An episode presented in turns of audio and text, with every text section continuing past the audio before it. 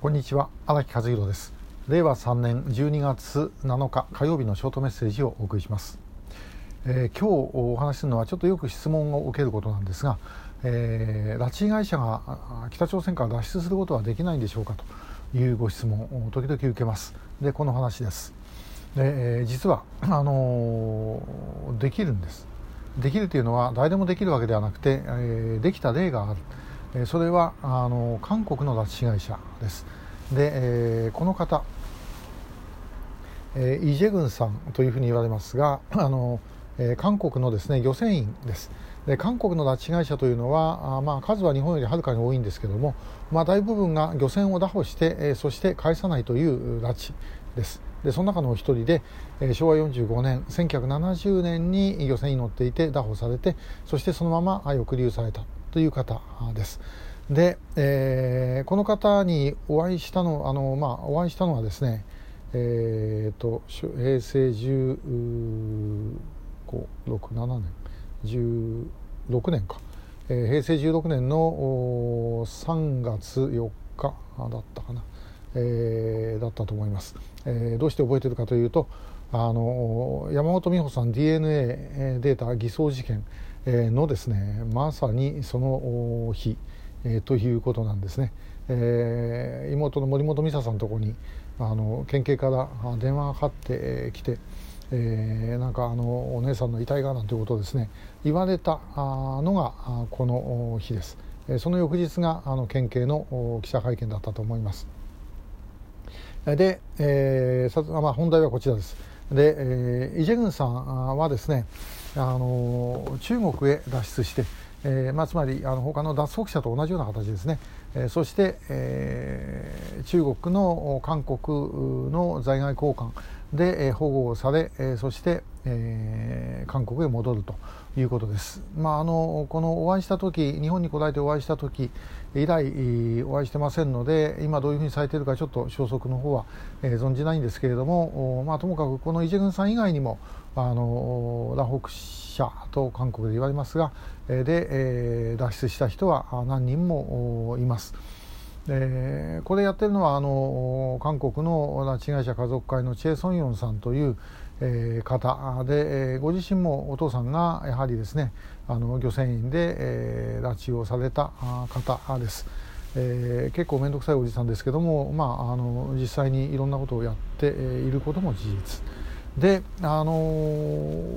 まあ、しかしもちろん簡単に言ったわけではありませんこのイ・ジェグンさんの場合はですねあの韓国の在外交換がなかなか助けてくれなかったと。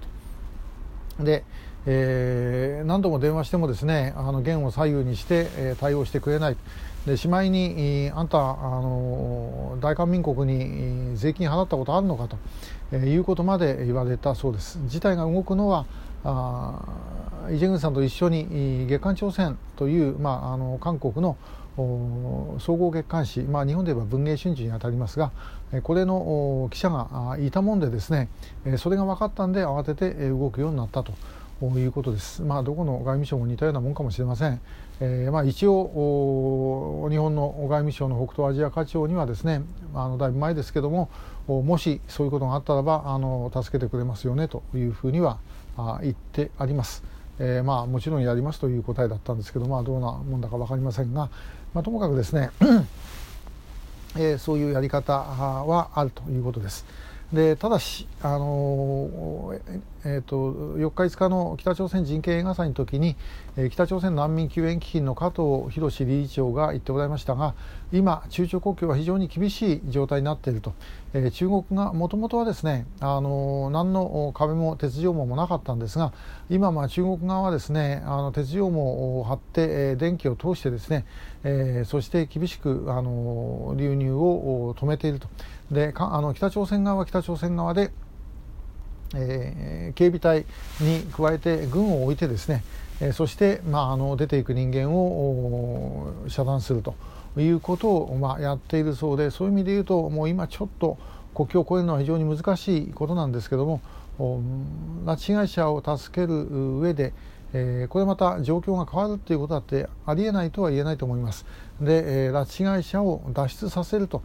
いうこともですね我々としてはあの考えておく必要が当然あると思います、まあ、実はまあ今まで我々もちょっとやろうと思っていろいろうまくいかなかったりしたこともあるんですけども、まあ、これからでもそれができる機会があれば、えー、ぜひやってみたいというふうには思います。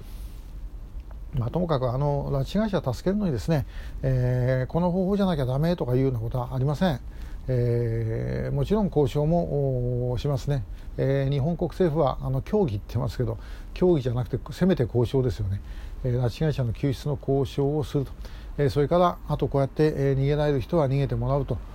でそれを保護すると。で、え、またあそうでもなければ場合によったらあの内部の混乱に乗じてですねえ救出をすると。もういろんなことをですねともかく取り混ぜて、えやっていかなければいけないということなんだろうと思います。えそれを実現できるかどうかというのはやっぱり政府の覚悟なんですけども政府に覚悟させるためには国民がその意思を持たなければいけない、まあ、結局そこへ、え、たどり着くというふうに思います、まあ、ともかくあの潮風の目的の一つはですね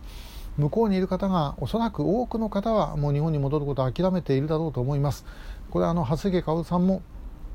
そういうことをですね言ってました。もう早いうちにですね日本に帰ることを諦めたと、えー、諦めなかったら精神が持たないってまあそうだと思います、えー、もう本当にですねあのとんでもない状況の中に置かれるわけですから。だからそういう方々にですね帰れるかもしれないという希望を持たせるということは場合によったら残酷かもしれません。残酷かもしれませんけどもやはり我々がもう最後の責任を持つというつもりで、えー、それをやっていくしかないだろうと思う次第です。えー、まあ、あの我々としてはともかくですね全ての手段を使ってい、えー、きたいというふうに思ってます。ご協力をよろしくお願いいたします、えー、今日もありがとうございました。